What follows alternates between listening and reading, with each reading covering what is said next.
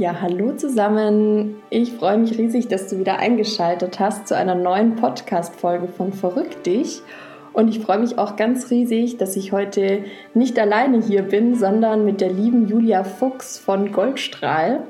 Und ja, bevor wir gleich loslegen, vielleicht kurz ein paar Worte. Die liebe Julia und ich, wir haben uns quasi über die Persönlichkeitsentwicklung kennengelernt.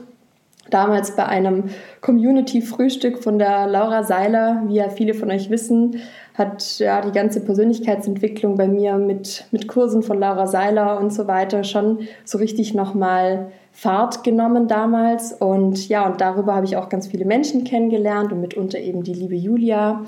Und ja, wir werden aber gleich mal bestimmt auch im Gespräch so zu den ein oder anderen Themen kommen aus der persönlichen Entwicklung.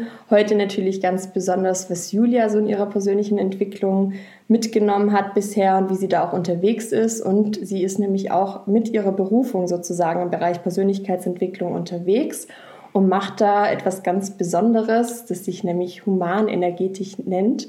Aber da wird uns die liebe Julia gleich ein bisschen besser und mehr dazu erzählen können. Also ganz viel Spaß euch, freut euch auf Julia. Ich freue mich jetzt riesig, dass du da bist, liebe Julia. Herzlich willkommen hier beim Podcast und los geht's. Danke, liebe Maria, dass ich da sein darf. Ich freue mich voll und ich freue mich auf die nächsten paar Minuten, die da kommen. ich mich auch sehr. ja, liebe Julia, willst du dich zu Beginn einmal nochmal so der Community vorstellen, wer du bist, was du genau machst und ja, einfach um mal ein bisschen schon mal ein Bild zu bekommen von der Julia. Ja, also mein Name ist Julia Maria Fuchs und wie du schon gesagt hast, mein Unternehmen heißt Goldstrahl. Und unter dem Namen arbeite ich und begleite Menschen beim Loslassen von Altem, äh, beim Erkennen der eigenen Vision und dann letztendlich auch bei dem aktiven Part, nämlich des, dem Gehen des neuen Wegs. Mhm. Und ähm, da nutze ich eben Methoden aus der Humanenergetik und zusätzlich äh, gibt es da eine ganz, ganz spezielle Methode, nämlich die ätherischen Öle, die mir einfach unheimlich bei dieser Arbeit unterstützen. Zuerst über persönliche Erfahrungen und ich habe dann einfach gemerkt in meinem Alltag, dass ähm, auch die Klienten sehr gut darauf ansprechen und mittlerweile nimmt es eben auch eine sehr, sehr wichtige Position ein in meinem beruflichen Alltag. Super spannend. Also ich bin schon ganz neugierig, da noch ein bisschen mehr zu erfahren. Ich meine, ich habe dich ja jetzt schon auch ein bisschen kennengelernt mit, die, mit deiner Arbeit auch, auch durch unsere Zusammenarbeit bei Wohnzimmercoaching, gell, wo wir auch schon zusammen Veranstaltungen gemacht haben. Aber viele kennen ja die Sachen bestimmt noch nicht so gut. Kannst du uns da ein bisschen mehr verraten, was denn so Humanenergetik ist und auch was die ätherischen Öle auf sich haben? Weil man hört ja vielleicht doch immer mehr davon, aber was ich immer auch bei den Themen erlebe, ist ja, dass vieles auch schnell in so eine Esoterik-Ecke gestellt wird und das finde ich immer ein bisschen schade. Wenn man eigentlich sich mal genauer damit beschäftigt und schaut, was es ist, dann entdeckt man da ja richtige Schätze. Also insofern möchtest du uns da ein bisschen mehr dazu erzählen. Ja, gerne. Ähm, Vielleicht äh, beginne ich ein bisschen, wie ich dann überhaupt zu dem Thema Humanenergetik gekommen bin und wo ich dann überhaupt herkomme. Ähm, bei mir ist es so, ich habe äh, mit 14 Jahren meinen ersten Kurs gemacht, der ähm, energetische Methoden beinhaltet hat. Mhm. Ähm, da ist es darum gegangen, einfach den Energiekörper mal zu spüren und wahrzunehmen, was denn rund um den Körper noch ist, außerhalb von dem, was wir so wirklich spüren, die Hautoberfläche und das, was wir wirklich sehen können. Und damals war das für mich einfach faszinierend, weil ich äh, schon als Kind äh, oft Themen gehabt habe mit Kopfschmerz oder auch, warum passieren gewisse Dinge in meinem Umfeld, warum sind gewisse Streits, warum nimmt man gewisse Emotionen bei anderen so stark wahr, wie kann ich selbst damit umgehen. Ich war immer ein Kind, das sehr im Grübeln war. Und bin dann durch Zufall, mhm. soweit es ihn halt gibt, ähm, äh, auf diesen Kurs gekommen und habe dann gemeinsam mit ganz vielen Erwachsenen äh, diesen Kurs gemacht als 14-Jährige und habe dann dieses Wissen rund um diese humanenergetische Methode in meinen Alltag mit integriert und mir war das dann über meine Jugendzeit gar nicht bewusst, dass ich das eigentlich tagtäglich praktiziere. Mhm. Einfach nur zu schauen, wie ich für mein Wohlbefinden sorgen kann, wie ich auf meinen Körper höre und wie ich die Signale von meinem Körper wahrnehme. Nämlich wirklich hinzuspüren und dann auch zu sagen, warum zeigt mir mein Körper jetzt gerade auf, dass da irgendwie ein Kopfschmerz ist, ein Druck ist, äh, warum habe ich mir jetzt gerade diese Verletzung zugezogen und so weiter. Und ähm, habe das dann einfach intuitiv praktiziert. Und äh, später dann äh, in meinem jungen Erwachsenenalter war es dann so, dass ich mit vielen unterschiedlichen Schicksalsschlägen im unmittelbaren Umfeld zu tun hatte. Und ähm, da ist es halt dann so, dass man gerade in diesen Situationen sehr stark zum Verhandeln anfängt. Also ganz konkret in diesen Situationen, wo, wo ganz viel Druck zusammenkommt, ist äh, vielleicht kennt es der eine oder andere, da fängt man dann zum Verhandeln an mit Gott und plötzlich ist der Gott wieder so präsent, so quasi, wenn das jetzt bitte gut ausgeht, dann mache ich dieses und jenes und ich werde nie wieder das und keine Ahnung. Ja. und irgendwann ist dann diese Drucksituation vorbei und man versucht dann eben mit den Folgen umzugehen und erinnert sich dann aber immer wieder natürlich an diese Situationen zurück und fragt sich dann auch, wo ist das jetzt? Ja? ist das jetzt das gewesen ähm, und, und läuft jetzt immer so weiter und ähm, was kann ich de facto noch verändern, ja?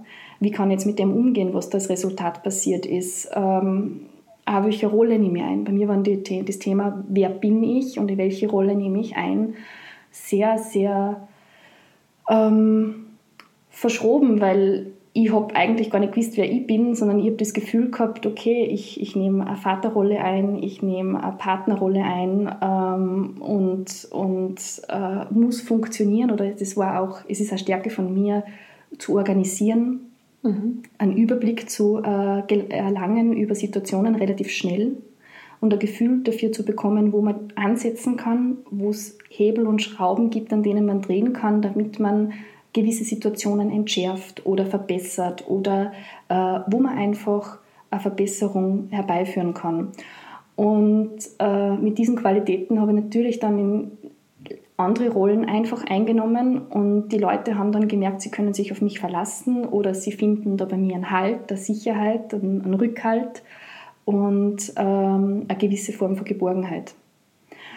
Und auf der einen Seite ist das sehr schmeichelhaft und äh, hat mir einfach auch dabei geholfen, meine Fähigkeiten auszubauen und äh, in meine Größe oder in einer gewissen Form in meine Größe zu kommen. Und auf der anderen Seite war es natürlich für mich dann auch schwierig, ähm, irgendwann zu erkennen, das sind alles nicht meine Rollen. Und der Kern, was ich tue und wie ich gewisse Dinge mache, das bin ich. Mhm. Aber dann diese, dieses Umfeld, das an mich andockt und gewisse Erwartungshaltungen dann über die Zeit passiert sind, ähm, das gehört neu aufgebaut. Und das war eine echt schwierige Geschichte, das erstens einmal überhaupt zu erkennen, dass ich nicht in meiner Rolle bin oder dass ich mhm. vielleicht gar nicht weiß, wer ich selber bin mhm. und wie ich mit meinen Stärken und mit meinen Fähigkeiten, aber auch genauso mit meinen Schwächen ähm, zu mir finde und dann aber auch den Mut aufzubringen, in dem Moment, wo mir jemand gegenüber sitzt und ich erkenne, wow, der erwartet jetzt was von mir oder der ist aus Gewohnheit heraus jetzt mit dem Thema zu mir gekommen und aus Gewohnheit heraus würde ich jetzt so und so reagieren, aber aus dem heraus, wie ich mich gerade kennenlerne, ist es jetzt Schluss. Und wie sprichst du das an, weil die Person gerade vielleicht in einer persönlichen äh, ja, Herausforderung steckt oder auch mit, ähm, ja, mit dem Wunsch kommt, hilf mir doch. Und wie kannst du dann trotzdem helfen, aber auf eine andere Art und Weise, wo derjenige dann auch in seine Eigenverantwortung geht. Und das hat natürlich mhm. dazu geführt, dass viele Reibereien passiert sind. Und vielleicht kennt es der eine von euch, ähm, der eine oder andere von euch, dass es äh, dann so in Extreme schlägt. Ja? Zuerst ist man sozusagen überspitzt der gute Samariter und dann muss man aber ganz überspitzt ganz klare Grenzen aufzeigen und wirklich einmal ganz, ganz klar und deutlich und vielleicht einmal hart aussprechen, bis daher und nicht weiter. Und das ist nicht nur für das Gegenüber unangenehm oder einfach verwundern, sondern auch für sich selbst. Und dann geht es ja darum, sozusagen wieder seine eigene Mitte zu finden und da heraus einfach, ja, weder in diesem nur Samariter zu sein oder nur hart zu sein, da diese Mitte zu finden. Und das ist über diese letzten paar Jahre passiert, also weg von, von dieser ja, jungen Erwachsenenalter, wo ich dieser Samariter dann war im, im familiären Umfeld, im, im Freundesumfeld äh, oder auch für Bekannte einfach nur, hin zu im beruflichen, ich komme aus dem Projekt- und Qualitätsmanagement, mhm. ähm, war da wirklich auf Management-Ebene tätig, äh, habe mit Geschäftsführungen zusammengearbeitet, wurde auch geschätzt für meine Klarheit, für meine Direktheit, für eine gewisse Form von, ja, sag jetzt einmal, Durchsetzungsvermögen, äh, und ähm, auch mit der Härte, mit der ich durchgegangen bin. Aber habe mhm. da auch gemerkt, dass das, diese, das auch wieder Druck in mir ausübt und das die ganz andere Form von, von, von dieser Skala ist, von Samariter hin zu hart sein. Mhm. Und erst über diesen Schritt, mich zu wagen, mich mit meinen Themen zu 100% zu beschäftigen und das auch beruflich äh, den Schritt zu gehen und, und in meine, meine Eigenständigkeit zu kommen, ähm, bin ich jetzt gerade dabei, so meine Mitte wirklich zu finden und äh, mir es zu erlauben, in dieser Mitte zu sein zwischen Samariter und zwischen der harten ja, Businessfrau oder ähm, ja, der, die immer nur ansagt und kontrolliert und klipp und klar die Worte dafür findet, wo andere ähm, nicht den Mut dazu haben. Mhm. Spannend. Also vielen Dank, dass man schon mal so für diesen Ein also Einblick, so was da bei dir so die letzten Jahre sozusagen passiert ist, um überhaupt dahin zu kommen, wo du jetzt bist. Also wenn ich das mal so richtig verstanden habe, dann ist es wirklich so, dass du ganz viel vom Unbewussten zum Bewussten hin bist. Also dass du früher, sage ich mal, eher Rollen vielleicht eingenommen hast, sagen wir mal den Samariter für die Familie, hier bin ich da, ich helfe hier, ich mache dies, mache jenes und genauso auch im Business so den, den Überblick zu bewahren, das Management da zu unterstützen und alles Mögliche. Und dass du da aber dann eher, sag ich mal, in die verschiedenen Rollen, also dass du da reingerutscht bist dann. Ich mach, muss jetzt das machen, ich muss jetzt das machen und irgendwann für dich wahrscheinlich gemerkt hast, halt stopp, was mache ich da, beziehungsweise wer bin ich eigentlich und was will ich eigentlich sozusagen. Ähm, wie kam das denn, dass du das irgendwie so überhaupt erstmal ähm, wahrgenommen hast? dass du da vielleicht was verändern oder erkennen möchtest, also wirklich so mehr vom Unbewussten zum Bewussten kommen möchtest? Ähm, du hast es richtig erfasst und da passt jetzt dein Titel mit verrückt dich ganz gut dazu. Das freut mich. ja, okay, jetzt bin ich gespannt.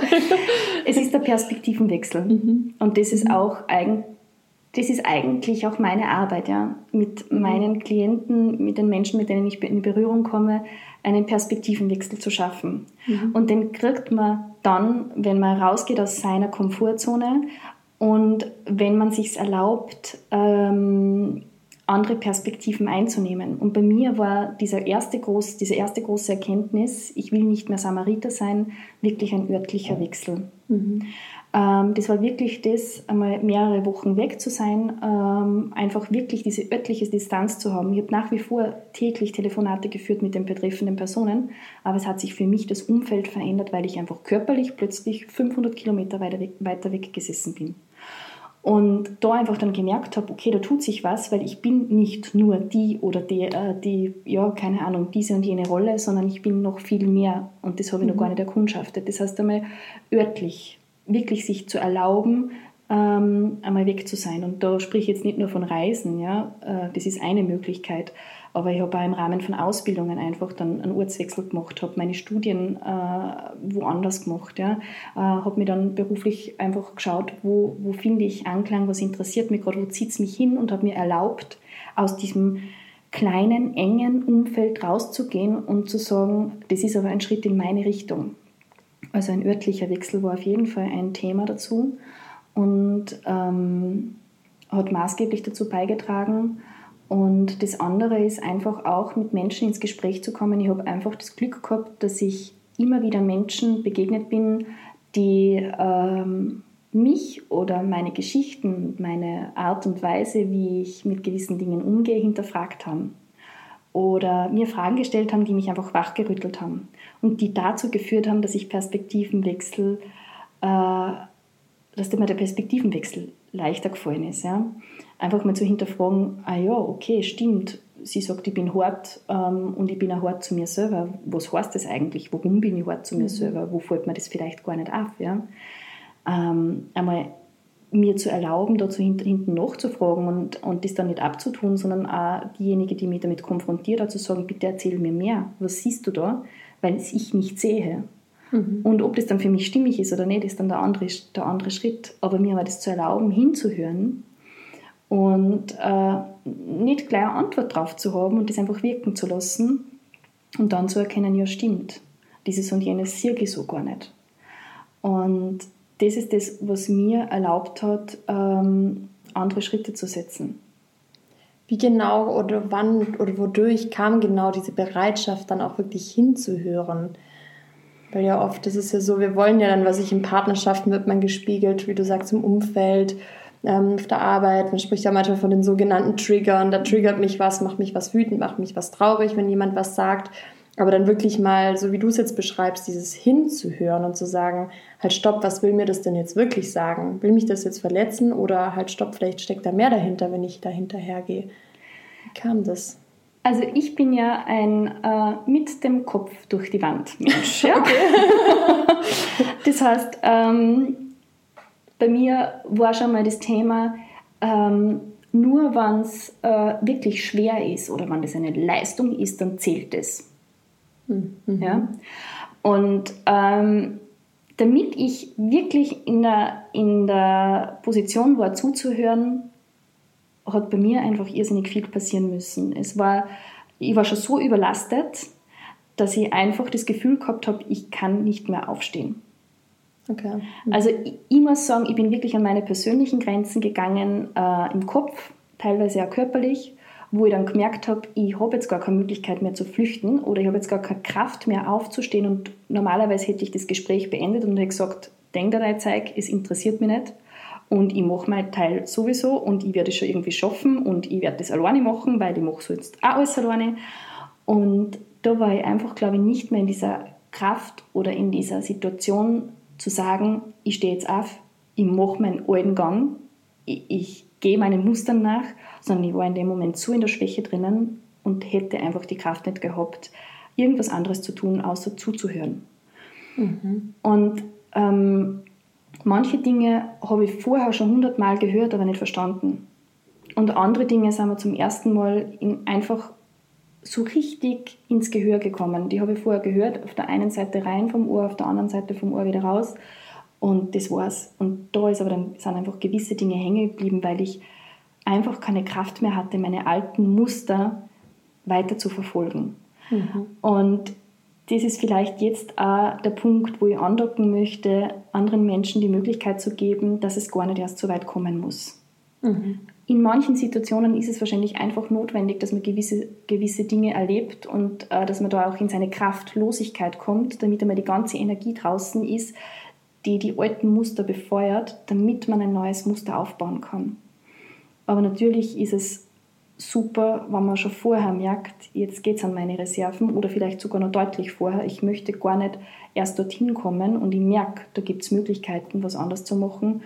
Und deshalb finde ich das auch gerade so begrüßenswert, dass es so viele Menschen gibt, die äh, andere dabei unterstützen, in ihre Kraft zu kommen, ihr höchstes Potenzial zu leben, ähm, Dinge loszulassen ähm, und einfach zu entdecken, wo sind meine Stärken, äh, auch, was sind meine blinden Flecken, was sind meine Schwächen, aber die machen mich vielleicht auch wieder sympathisch. Oder das ist in Kombination mit den Stärken wieder ganz was Individuelles und die eigene Lebensgeschichte zu erzählen und das Leute dann auch hinhören und sagen, okay, ähm, die hat ja was ähnliches oder ich fühle mich zu der hingezogen, obwohl die ganz was anderes erlebt hat.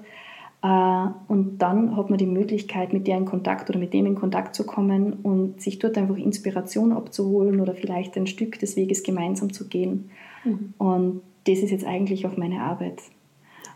Wie kam da dann der Punkt? Also das, das heißt, du hast ja jetzt gerade vorher beschrieben, dass du dann, weil das war dann noch die Arbeit quasi im, mhm. im Managementbereich, gell?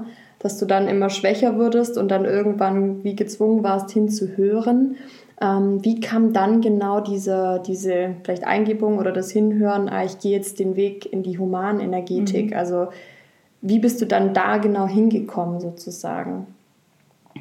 Ich habe ähm, mich während meinem Managementposten, meinem letzten, schon äh, in die Teilselbstständigkeit begeben. Also ich war mhm. dann nebenbei eben selbstständig habe da in Wirklichkeit nicht sehr viel gemacht, aber es war schon so ein Signal nach außen und für mich, ähm, da tut sich jetzt was und in diese Richtung geht es und ich habe da gemerkt, da fließt mein Herzblut rein. Das habe ich mir einfach mhm. getraut, weil da ist keine Verpflichtung da gewesen und es war einfach schon ein gutes Gefühl, mir diesen Weg zu öffnen. Da hattest du auch schon, was du vorhin beschrieben hast, Weiterbildungen oder Ausbildung genau. hast du quasi auch schon da währenddessen sozusagen angefangen auch. Genau.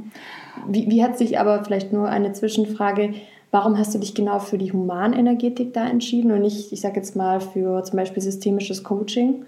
Ähm, für mich war einfach das Methodensetting und die Methodenvielfalt der, das Herausragende, weil ähm, ich bin ein sehr kopfgesteuerter Mensch mhm. und eben in Projekten, wer das kennt, da gibt es einen Projektplan, da gibt es Meilensteine, da gibt es Ziele, da gibt es einen Zeitplan. Und das bringt mich aber in meine Härte. Und dieses ins Gefühl gehen ist im Alltag bei mir sehr kurz gekommen. Und ähm, ich habe aber gemerkt, dass ich da irrsinnig viel Potenzial habe, das ich nicht nutze. Und ich wollte das einfach mehr spüren. Und deshalb ist die Entscheidung dann hingefallen zu energetischen Methoden. Ich habe ähm, kurzzeitig auch ähm, zum Beispiel Selbstpsychotherapie in Anspruch genommen, weil ich einfach wissen wollte, bringt mich das weiter. Mhm. Und ich habe dann aber gemerkt, in diesen Gesprächstherapien oder was auch immer das war, ja, ich bin da im Kopf. Und ich glaube, Albert Einstein hat gesagt, äh, du kannst nicht Probleme lösen auf demselben Weg, wie sie entstanden sind. Irgendwie so, ja. Und genau das ist dann bei mir so angekommen und man denkt, okay, gut, es gibt da noch mehr. Ich weiß das ja. Ich habe eben schon mit 14 gewisse Dinge gespürt äh, und, und habe da eine Methode an die Hand gekriegt, mit der ich mein mein Körper, meine körperliche Wahrnehmung einfach empfindsamer machen kann und dann auch merke, dass relativ schnell Erleichterung eintritt. Also gerade zum mhm. Thema Kopfweh. Ich, ich habe mit 13, 14 schon regelrechte Attacken von Kopfweh gehabt und ich habe das aber dann geschafft, mit diesen Methoden mich hinzulegen, mir die Ruhe zu geben und auch gleichzeitig eben mich selbst äh, so weit zu unterstützen, meinen Körper, dass dieser Druck weggeht. Und ich war dann wieder mhm. beschwerdefrei. Kannst du da mal so die Methoden ein bisschen genauer beschreiben, für die, die das jetzt noch gar nicht so mit anfangen können? Was macht man energetisch oder was macht man in der Humanenergetik? Es gibt ganz, ganz viele unterschiedliche Methoden. Ich bin ein sehr intuitiver Mensch. Ich kenne viele Methoden im Überblick und ich wende das sehr intuitiv an. Aber man kann sich das einmal ganz grundsätzlich so vorstellen, wenn jemand bei mir ist, ähm, gibt es ein kurzes Vorgespräch, nur damit man mal ein bisschen einen Rahmen hat, wer sitzt da mir gegenüber. Das ist aber schon fast eher für den Klienten als für mich, mhm. ähm, weil ich dann ohnehin über die weiteren Behandlungsschritte einfach genug Informationen bekomme. Und nach diesem persönlichen kleinen Kennenlernen darf sich der Klient in der Regel schon auf die Massageliege legen äh, am Rücken und wird dann zugedeckt und ähm, darf dann einfach einmal die Seele baumeln lassen. Und ich erkläre in den ersten Behandlungen immer so, mach die Augen zu, entspann dich, versuch einfach nur den Körper zu fühlen, ähnlich wie in einer Meditation. Lass die Gedanken wie Wolken weiterziehen oder begib dich äh, gedanklich auf eine Insel oder in eine Urlaubssituation, die dir jetzt einfach äh, entspannt oder gewisse Leichtigkeit gibt. Und sei nicht hart mit dir selbst, wenn du merkst auf der Liege, ah, jetzt habe ich die Kaffeemaschine ausgeschaltet oder habe ich dieses E-Mail schon abgeschickt oder ich habe vergessen, da dieses Projekt noch ähm, in dem Meeting zu besprechen. Dann sag, ah, okay, der Gedanke ist gekommen, mir wird es nachher nochmal einfallen und weiter. Und in dem Zeitraum, wo der auf der Liege liegt, versuche ich einmal, indem ich körperlich punktuell berühre, das ist eine Methode, ähm, zu schauen, wie ist in dem sein Energiefeld aufgebaut. Man kennt es vielleicht, man geht auf der Straße und äh, geht und ist vielleicht sogar am Telefonieren oder in seinen Gedanken und man hat dann das Gefühl, man dreht sich um und plötzlich entdeckt man, hey, da ist ja ein Freund, den habe ich schon lange nicht mehr gesehen oder auf den habe ich gerade gestern gedacht oder den habe ich heute schon in Gedanken gehabt und man geht dann hin und begrüßt den und man kommt mhm. in ein nettes Gespräch oder man nimmt sich was Wertvolles mit. Man wäre nie draufgekommen, ähm, dass der hinter einem ist, weil man nicht ein Gefühl gehabt hätte, warum muss ich mich jetzt umdrehen.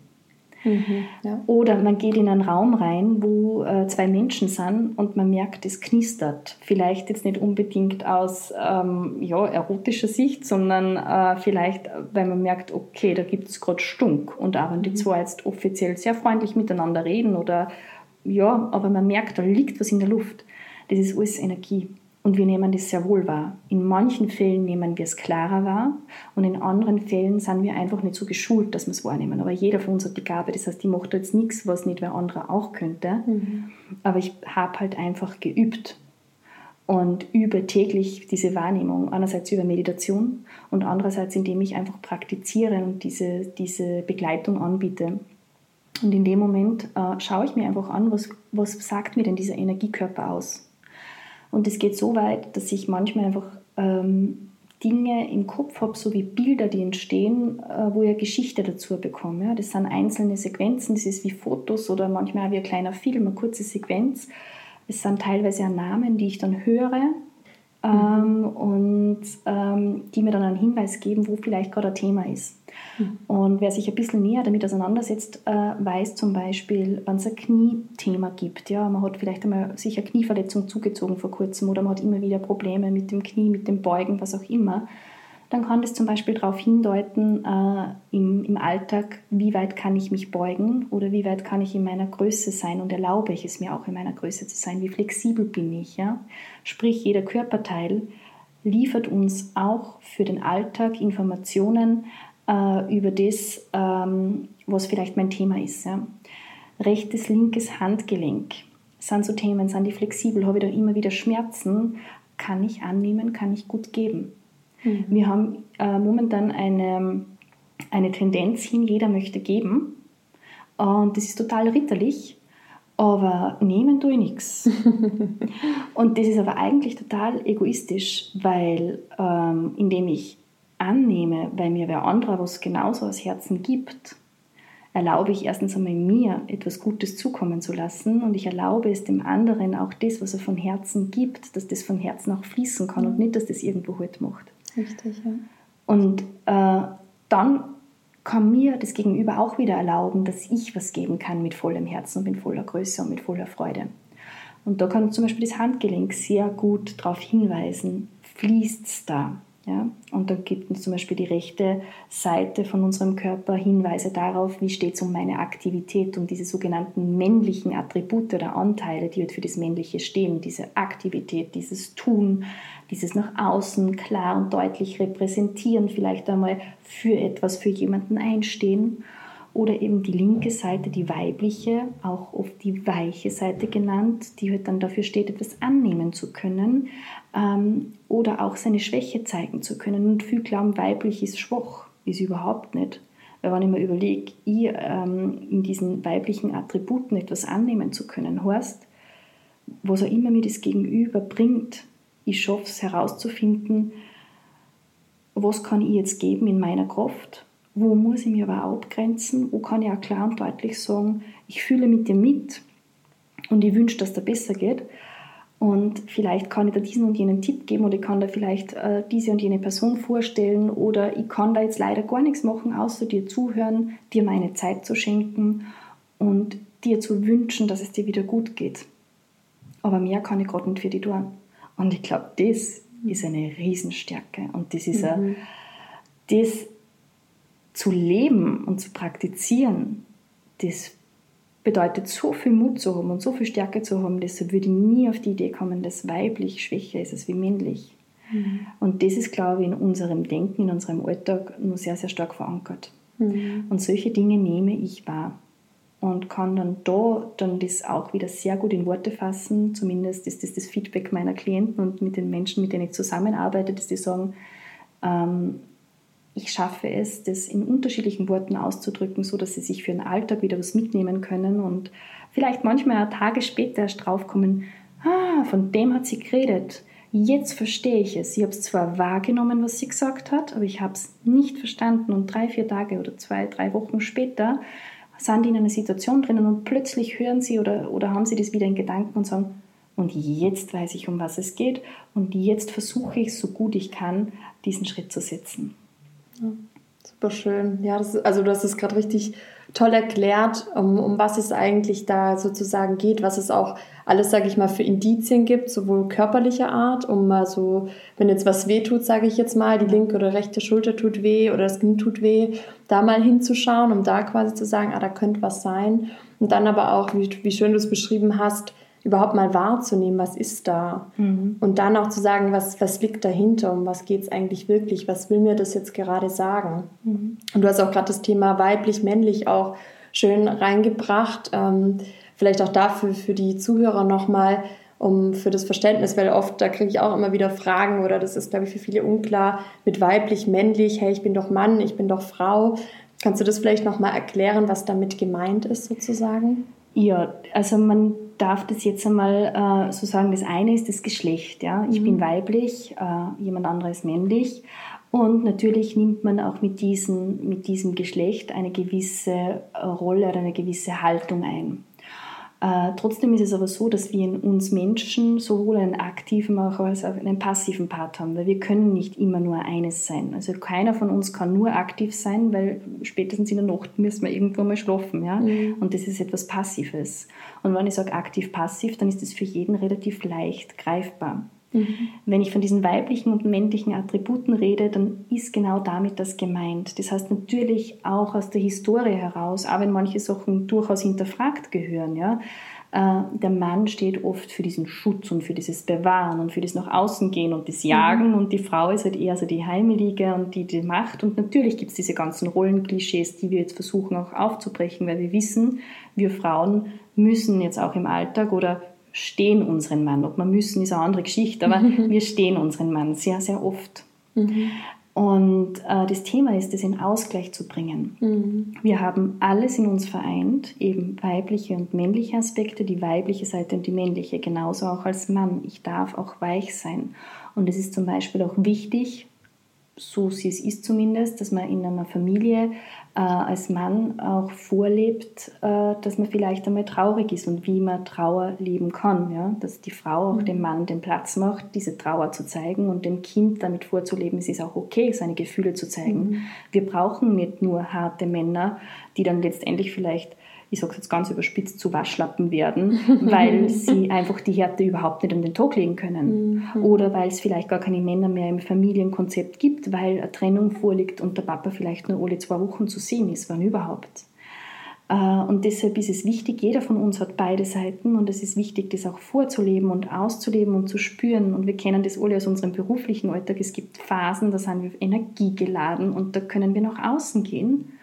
Und es ist aber genauso legitim, ähm, nach innen zu gehen und einmal zu rasten, zu reflektieren, zu schauen, was will man vielleicht mein Körper sagen, was will mir mein Umfeld sagen, weil wenn ich an fünf verschiedene Türen klopfe mit meiner aktiven Art und Weise und überall aber quasi niemand öffnet, ähm, dann kann ich mit dieser passiven oder mit dieser annehmenden Art und Weise, mit, dieser, mit diesen weiblichen Anteilen einmal in die Ruhe gehen und einfach einmal sagen, okay, bin ich gerade bei mir?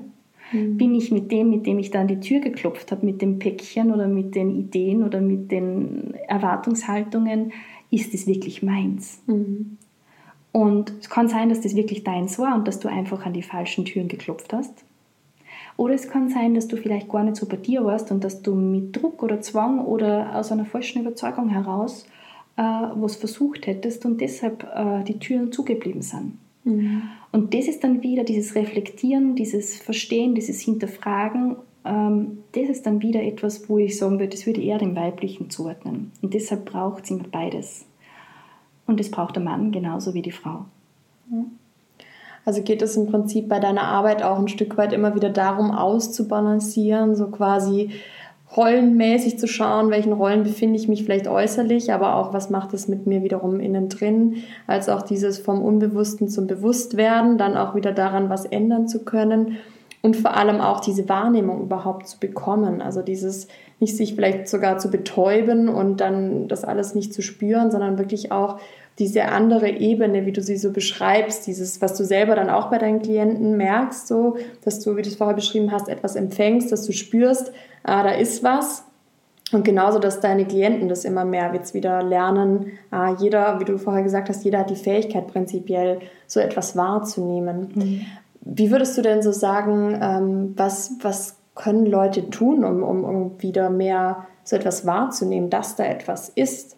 Also was macht man da? Trainiert man das regelmäßig? Ähm, was empfiehlst du da? Oder inwieweit arbeiten die Leute dann da mit dir zusammen? Wie lange läuft das ab? Oder was machen sie auch für sich selbst? Kannst du da noch mal so ein bisschen uns mit reinnehmen, wie du da vorgehst? Ja. Ähm, fangen wir vielleicht mit dem an, wie können sie es wahrnehmen oder wie können sie sich selbst schulen oder was mhm. sind so mögliche Schritte. Ähm, Im ersten Moment ist es wichtig, es geht um die Eigenverantwortung. Es geht einmal darum zu sagen, wo stehe ich gerade und wie würde ich mich, wie würde ich mich und meine Situation gerade selbst beschreiben. Ja? Und einfach einmal sozusagen einen Strich zu ziehen und unterm Strich zu schauen, wo bin ich denn gerade? Äh, bin ich gerade sehr, sehr aktiv? Bin ich gerade sehr, sehr passiv? Und einfach zu schauen, äh, brauche ich genau in diesem Part, wo ich gerade bin, Unterstützung oder geht es darum, wieder was auszugleichen?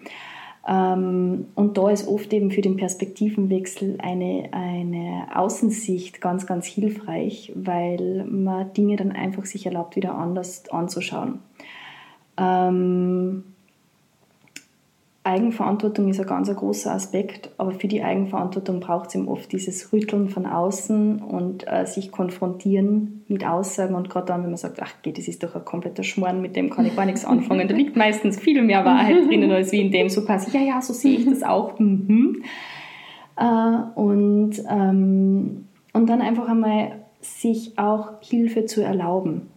Ja, das ist jetzt äh, ganz unterschiedlich möglich. Ja? Und ich merke das zum Beispiel ganz gut auch daran, wie ich am Anfang schon gesagt habe, ich arbeite mit ätherischen Ölen. Mhm. Ähm, ich habe äh, eine riesen Ölesammlung und die meisten, die dann bei mir äh, da sind, sowohl, sowohl aus privaten Gründen oder eben auch dann im beruflichen Kontext, die kommen bei meinem Öleregal vorbei und bleiben gleich mal stehen und fragen, ob sie schnuppern dürfen. Ja?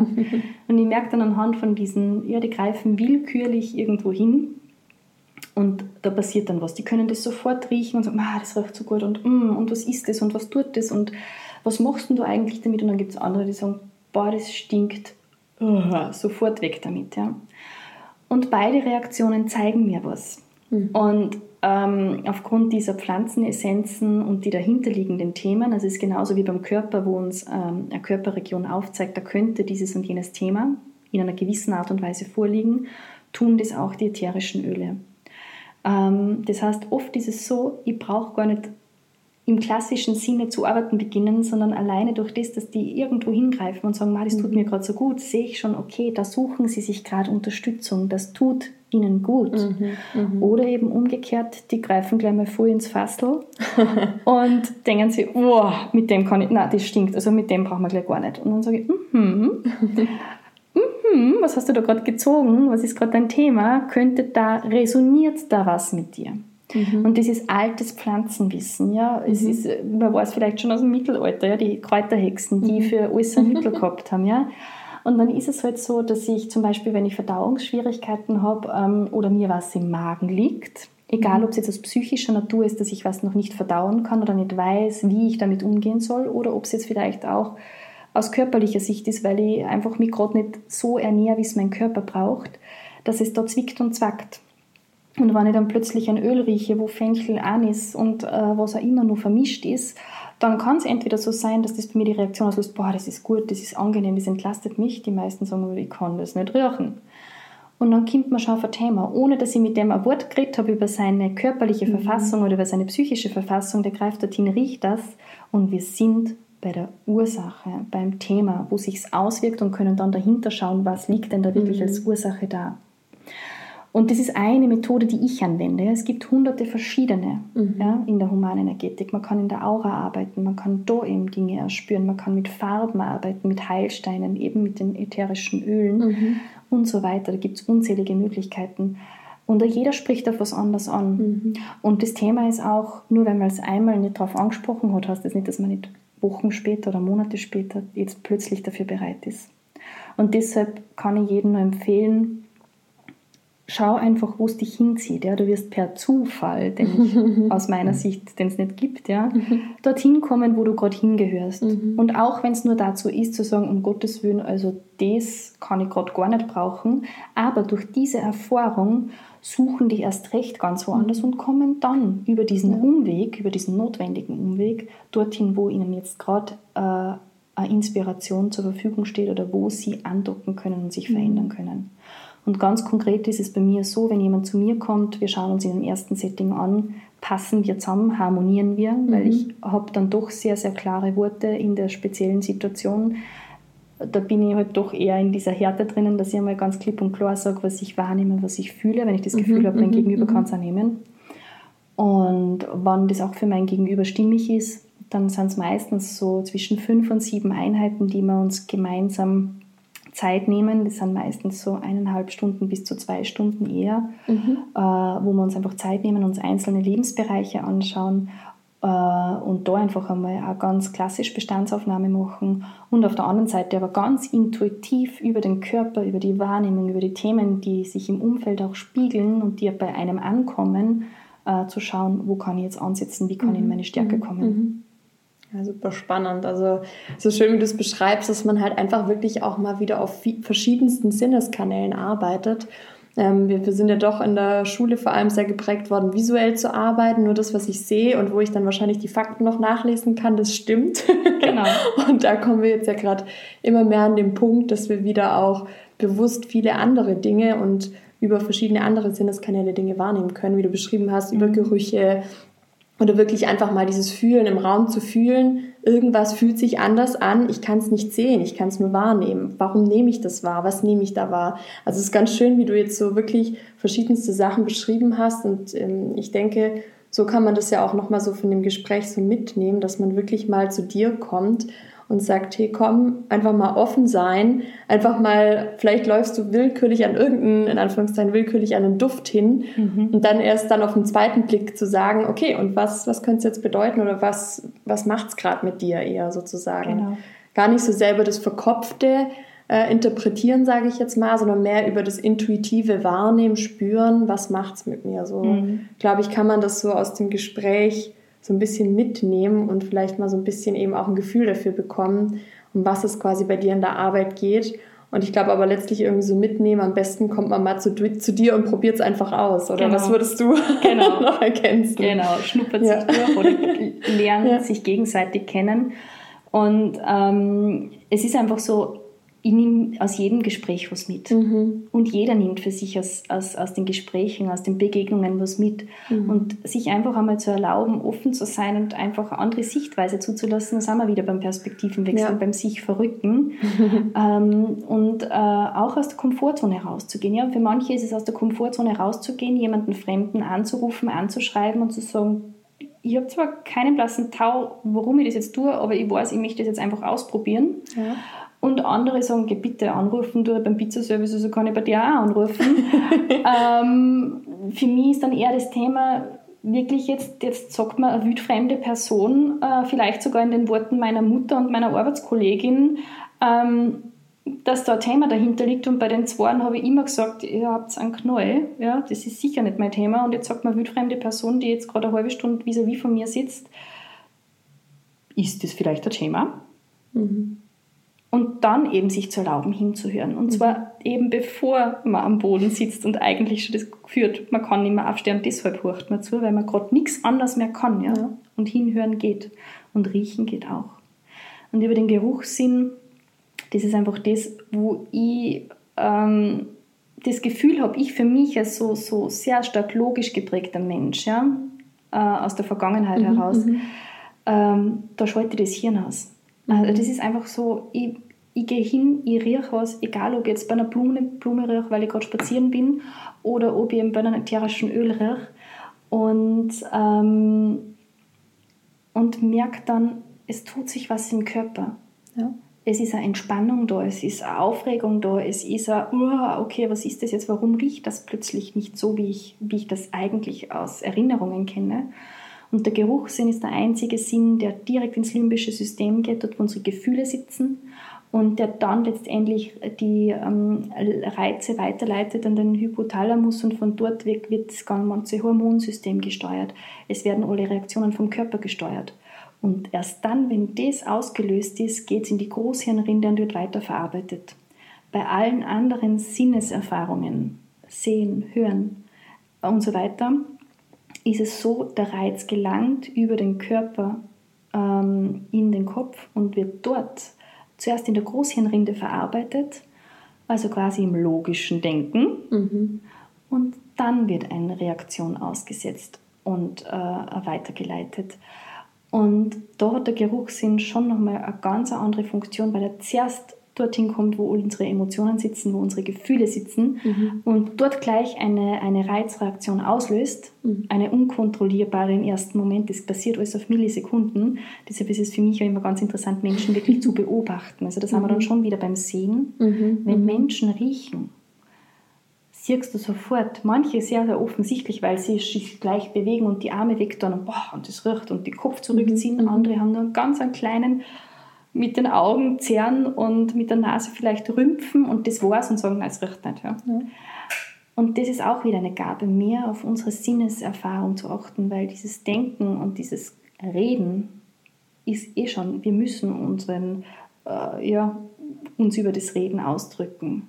Mhm. Und dann aber sich zu erlauben, eben dieses Annehmen, dieses Erfahren, in die Ruhe gehen und ja. da einmal zu schauen, was passiert mit mir. Einfach mal zu kalibrieren, mal wirklich, wie du sagst, das ähm, genaue Wahrnehmen sozusagen. Und dabei fühlen wir ja auch wieder Dinge ja. bei den Reaktionen und das quasi mal so ganzheitlich wieder anzugehen und zu betrachten. Also mega spannend. Also man könnte da, glaube ich, noch mal mindestens weiter eine Stunde drüber sprechen und länger. Aber ich denke, dass die Leute, die es jetzt einfach auch interessiert und mal wirklich wahrnehmen, spüren wollen, sich am besten bei dir direkt melden und dich auch hier nachher in den Show Notes auf jeden Fall all die Kontaktdaten von dir da aufnehme, deine Seite, dass die Leute zu dir finden. Was ist denn so vielleicht noch wichtig für Menschen jetzt, ähm, die so zum ersten Mal dann zu dir kommen möchten? Kann jeder zu dir kommen oder gibt es da irgendwas, was man vielleicht noch beachten kann soll? Ähm, eigentlich ist es einfach nur die Bereitschaft, diese mhm. Haltung offen zu sein. Ja? Es gibt jetzt nichts, äh, wo man sagt, da kann man nicht kommen. Ja? Wenn jemand ein körperliches Leiden hat, ähm, ist es natürlich wichtig, dass man die dafür entsprechenden Berufsgruppen konsultiert und sich da mal einen Überblick verschafft, wo mhm. stehe ich denn gerade. Ja? Wir sind alle keine Wunderwutzis und es ist auch in unserer Eigenverantwortung, gewisse körperliche Leiden ärztlich abzuklären, dass mhm. wir einfach wissen, wo stehen wir. Ja? Mhm. Aber genauso wie es in unserer Verantwortung ist, es äh, mit den äh, so quasi in der Kultur oder in der Gesellschaft anerkannten Methoden zu arbeiten, ist es auch in unserer Verantwortung zu hinterfragen, was möchte mir mein Körper damit sagen. Und mhm. da sind wir dann schon durchaus bei Methoden wie Humanenergetik ja? Mhm. oder, oder eben auch äh, anderen angrenzenden Berufsgruppen in der Massage, in, der, in, in Therapien und so weiter, äh, wo man auch die Verantwortung übernehmen darf und wo man sagt, okay, ich mache es nicht nur von einer Seite die Behandlung, sondern eben ich schaue mir das alles so Ganze an und diese Eigenverantwortung zu übernehmen und dass es da mhm. mehr gibt. Mhm. Ja? Warum habe ich immer wieder mit diesem Leiden zu tun? Warum zeigt es mir das in gewissen Situationen immer wieder auf? Und diese Regelmäßigkeit oder dieses, wann hat es denn begonnen? Was war denn zu dem Zeitpunkt? Seit wann zirkt sie denn das? Ja? Mhm. Das sind oft Fragen, mit denen ist man so vertraut, mit den Antworten ist man auch so vertraut, dass man die Muster nicht mehr erkennt. Ja. Und deshalb ist es immer sinnvoll, äh, sich einfach punktuell zumindest von außen mhm. Feedback zu holen. Das kann man auch gerne mal über Freunde machen. Man kann schon einmal fragen, zu sagen, ähm, gibt es einen blinden Fleck, den ich nicht erkenne?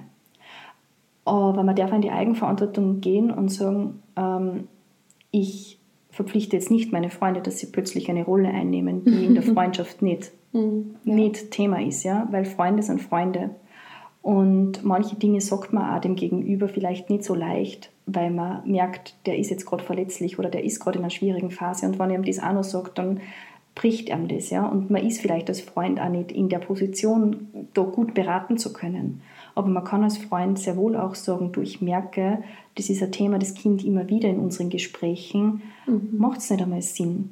Ähm, oder ich habe da mal was gehört oder wäre das nicht was, was wir ausprobieren könnten. Mhm. Und da vielleicht selber mit gutem Beispiel voranzugehen, einmal zu sagen, es betrifft mich nicht, aber ich merke, in meinem, bei meiner Freundin ist dies und dieser Thema. Für mich war das jetzt auch wichtig zu sehen, warum funktioniert es denn bei mir oder warum habe ich denn eine Freundin, die immer wieder mit dem Thema, die mhm. mir auch was aufzeigt. Mhm. Ja? Mhm. Und ich gehe mit gutem Beispiel voran und schaue mir mal an, wo steht denn mhm. eigentlich ich mhm. mit meinen Themen.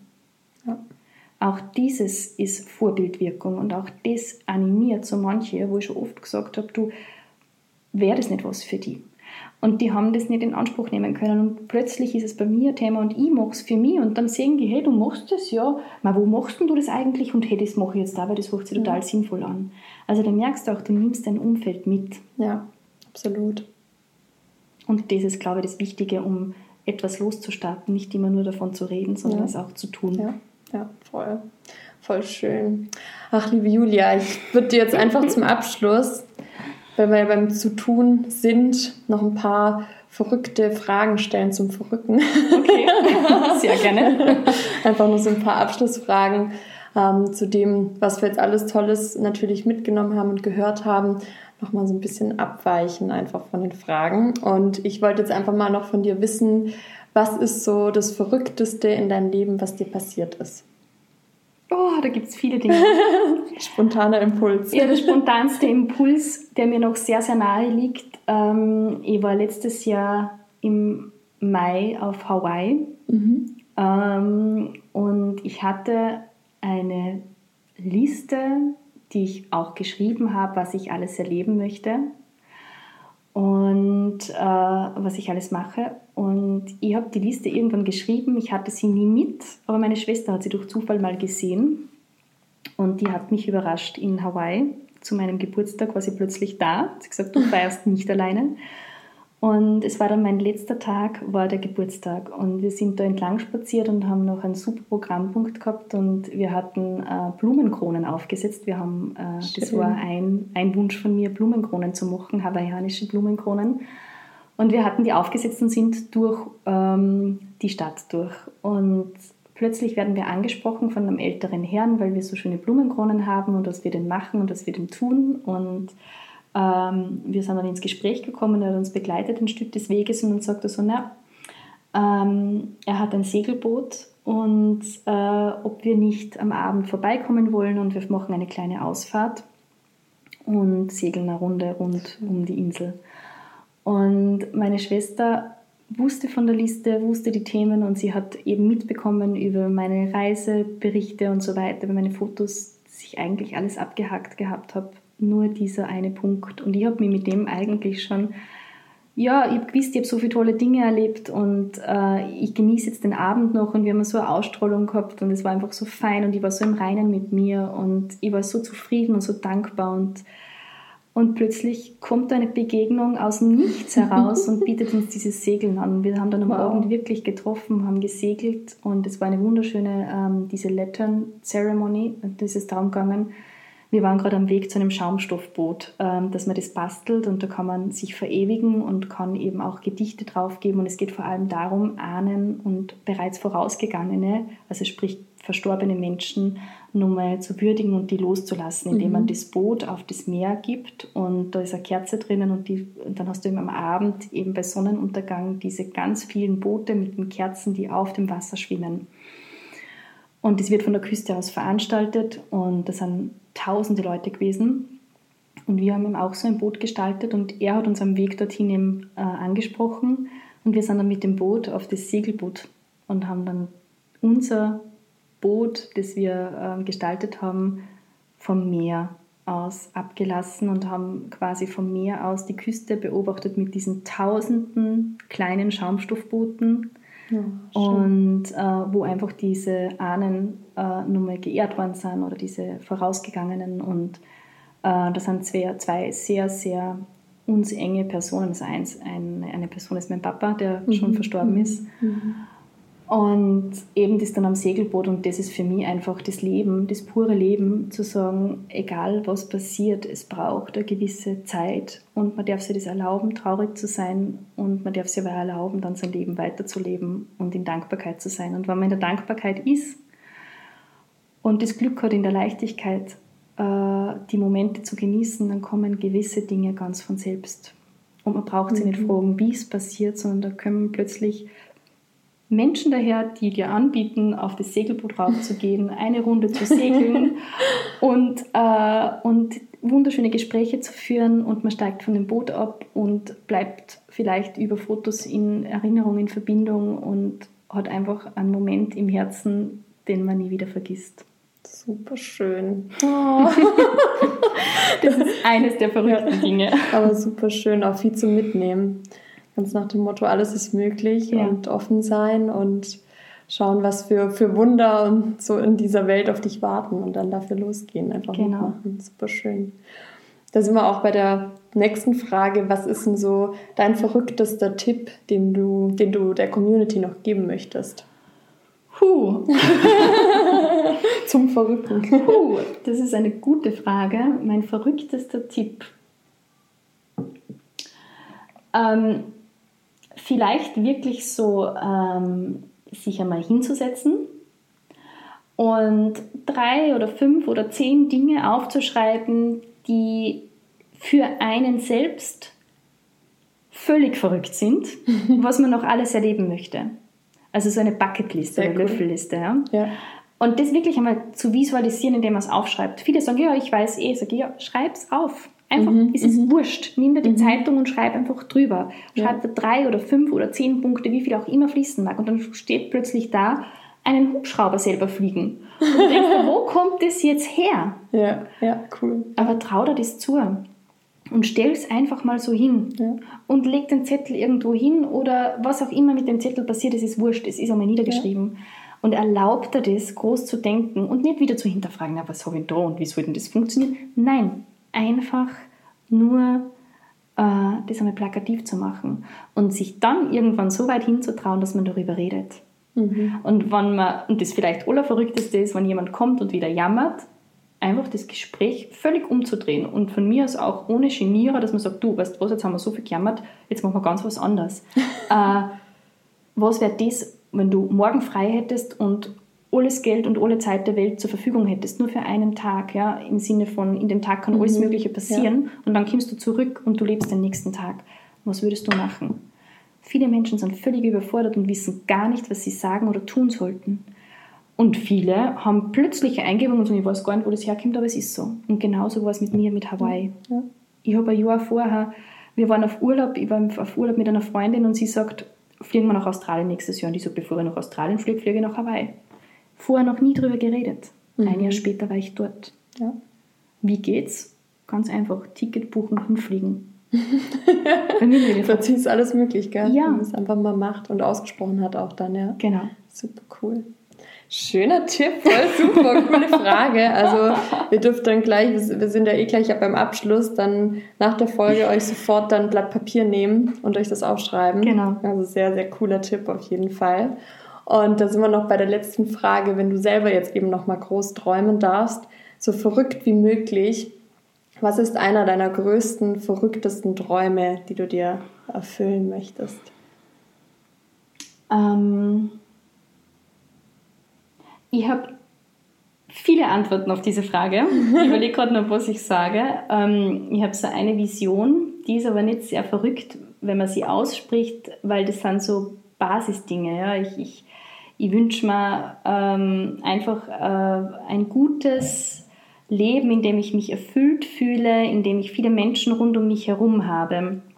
Und ähm, da habe ich ganz konkrete Bilder und Gefühle dazu, äh, die mich immer wieder im Alltag dazu beflügeln, Dinge voranzutreiben und äh, mich zu trauen, über meine Grenzen zu gehen und liebevoll auszuprobieren. Aber ich habe auch auf meiner Visitenkarte hinten fünf Dinge, meine Big Five for Life.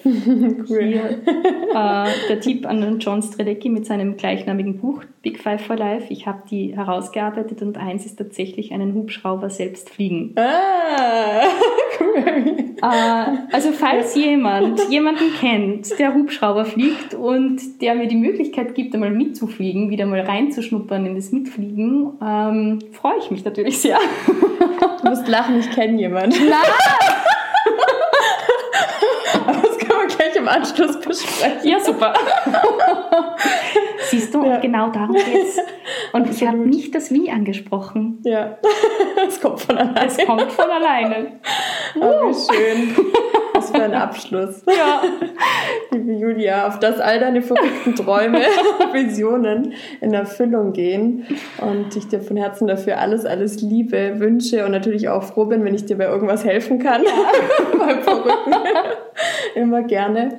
Und vielen, vielen Dank für das tolle Interview mit dir, für all die tollen, wertvollen Impulse, die du hier mit uns geteilt hast, sowohl von deinem persönlichen Werdegang und deiner persönlichen Entwicklung als auch von deiner Berufung und wie du Menschen dabei unterstützt bei ihrer persönlichen Entwicklung. Vielen, vielen Dank fürs Verrücken, alles Liebe fürs Weiterverrücken und auch natürlich nochmal an alle, die jetzt gerade zugehört haben. Vielen, vielen Dank und alles Liebe, verrückt euch gut. Schön, dass du da warst, liebe Julia. Bis, bis bald auf jeden Fall. Danke. Wir fliegen dann jetzt mal davon und besprechen das weiter. Genau. Danke dir, dass ich dabei sein darf. Und schön, dass ich auch mit dir jetzt dieses wunderschöne Gespräch führen habe dürfen. Es ist auch bei mir wieder einiges passiert. Schön. freut Und ja, ich bedanke mich auch bei allen Zuhörern und freue mich, wenn wir in Kontakt sind. Weil ich glaube, das ist das Wertvolle daraus, wirklich in Kontakt zu treten und zu schauen, wo uns das alles hinführt. Absolut. Super schön. Bis dann, ihr Lieben, verrückt euch. Tschüss. Ciao.